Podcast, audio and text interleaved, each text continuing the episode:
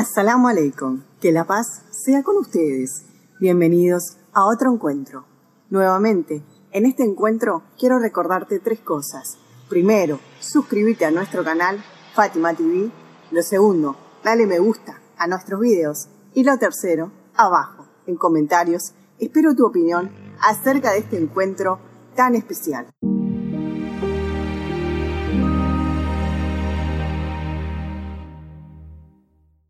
En el encuentro de hoy vamos a estar hablando acerca del significado de la palabra ibadat, adorar a Dios. Abudiat, la adoración y servidumbre. ¿Acaso adorar se refiere solo a rezar o hablar con Dios? ¿Adoramos a Dios al realizar actos diarios? Esas son dos preguntas que vamos a intentar responder en el programa de hoy. Chaldillas coránicas, encontramos que el todo universo fue creado para adorar a Dios. Todos los profetas enviados a cada una de las comunidades llevaron el mismo mensaje, adorar a Dios. Todos los profetas enfatizaron en la adoración y servidumbre a Dios. Lo importante es el significado de la adoración, de ese servicio devocional de Dios. Eh, cuando entre la gente se comienza a hablar entre Abd y Abdiat, es decir, adorador y adoración, se supone que la persona que realiza el culto a Dios se aparta y deja de relacionarse con los demás. Hace un lado la política, eh, deja de lado eh, temas como el coronavirus, eh, se aísla, ¿verdad?, del mundo y se halla ensimismada, se halla en esa cápsula tipo en un cautiverio. Ora, reza, escucha el Corán, eso sería un siervo devoto. Bueno, te comento algo, esa es una idea errónea. Adoración significa sumisión, humildad, entrega a alguien digno de ser adorado. Y la adoración es especial de Dios, es decir, entregarse a esa esencia que es nuestro creador y esencia digna de ser adorada. Adoración es cualquier acto que muestre entrega. Por ejemplo, eh, no voy a pecar para agradar a Dios. Esto es un acto de adoración, aunque no haya realizado la oración. Otro ejemplo, un hombre tiene la costumbre de decir malas palabras y eh, tener mal carácter, pero un día decide dejar eh, estas malas palabras y ese mal carácter para agradar a Dios. Todo el tiempo se está esforzando, ¿verdad? Para no decir esas malas palabras y entonces se encuentra en estado de adoración. Porque la adoración más elevada es que hagamos algo por dominar esas costumbres desagradables, esas eh, parte de nuestra rutina que a veces no es correcta. En una ocasión, un joven muy fuerte se presentó en la mezquita. Era robusto, muy guapo, atractivo. Los compañeros cercanos al profeta dijeron, Oh mensajero de Dios, qué vergüenza. ¿Por qué? preguntó el profeta. Entonces los compañeros dijeron, ese hombre día y noche solamente trabaja, desde la mañana hasta la noche.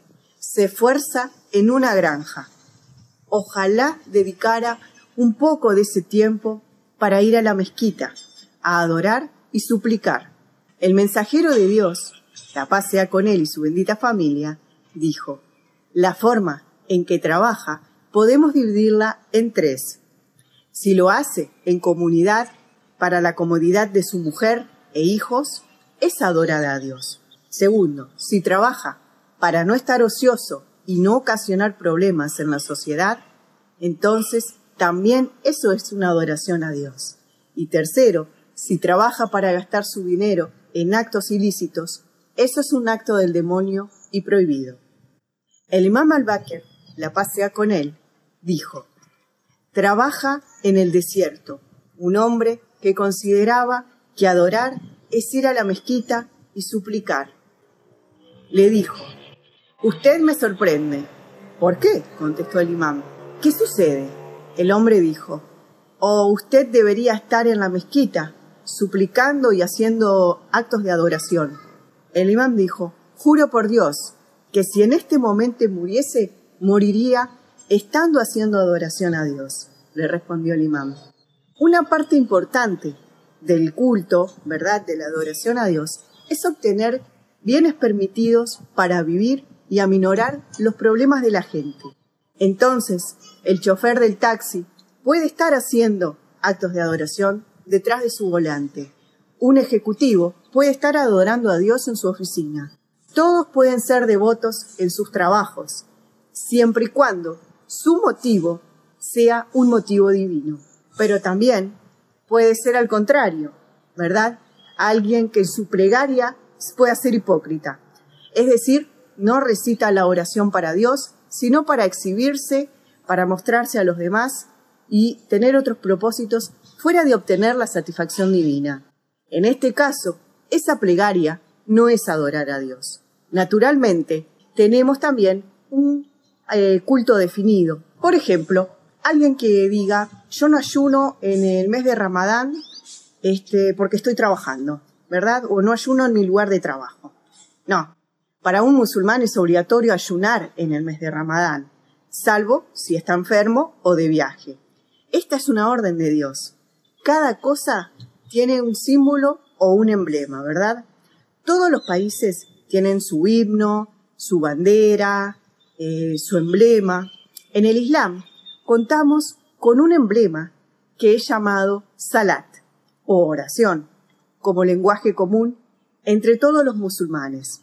Esto debe ser protegido siempre. Imagínense que tres millones de personas estando en la mezquita del Haram en la época de la peregrinación oren. ¿Qué sucedería si cada uno lo hiciera con un método diferente? Si todos rezaran de una manera diferente. Debemos respetar el lugar de estas adoraciones definidas. Tal y como lo expliqué, adoración no es exclusivamente ayunar y rezar.